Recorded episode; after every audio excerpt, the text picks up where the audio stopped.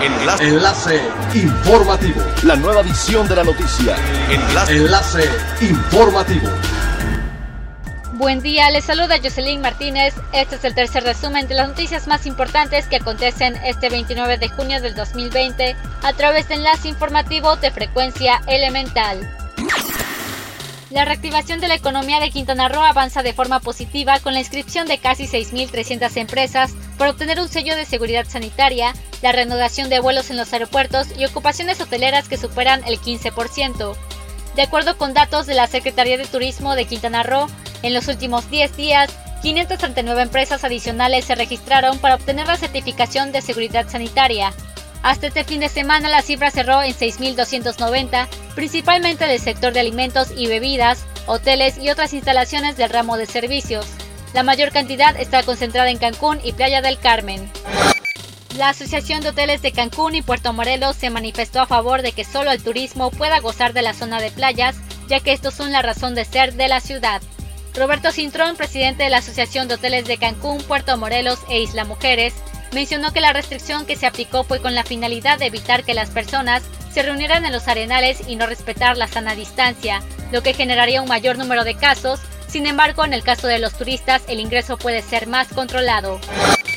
Un grupo interinstitucional del gobierno federal trabaja en la elaboración de los lineamientos normativos de manejo y aprovechamiento del sargazo en el Caribe mexicano, dio a conocer María Amparo Martínez, directora general del Instituto Nacional de Ecología y Cambio Climático. En las discusiones participan las Secretarías de Medio Ambiente y Recursos Naturales, la de Marina, el Instituto Nacional de Pesca y Acuacultura y la Comisión Nacional para el Conocimiento y Uso de la Biodiversidad, entre otras. Se trata de cómo clasificar a la macroalga ya que se podría considerar como residuo peligroso debido a que al descomponerse produce lixiviados tóxicos que se pueden filtrar en los mantos acuíferos. Es elemental tener buena actitud y mantenernos positivos, pero ello también las buenas noticias son elementales.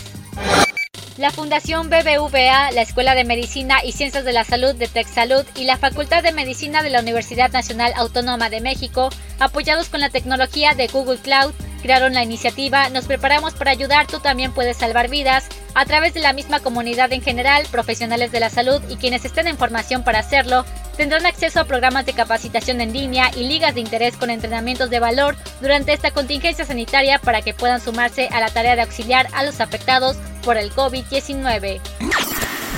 Siga pendiente de las noticias más relevantes en nuestra próxima cápsula informativa.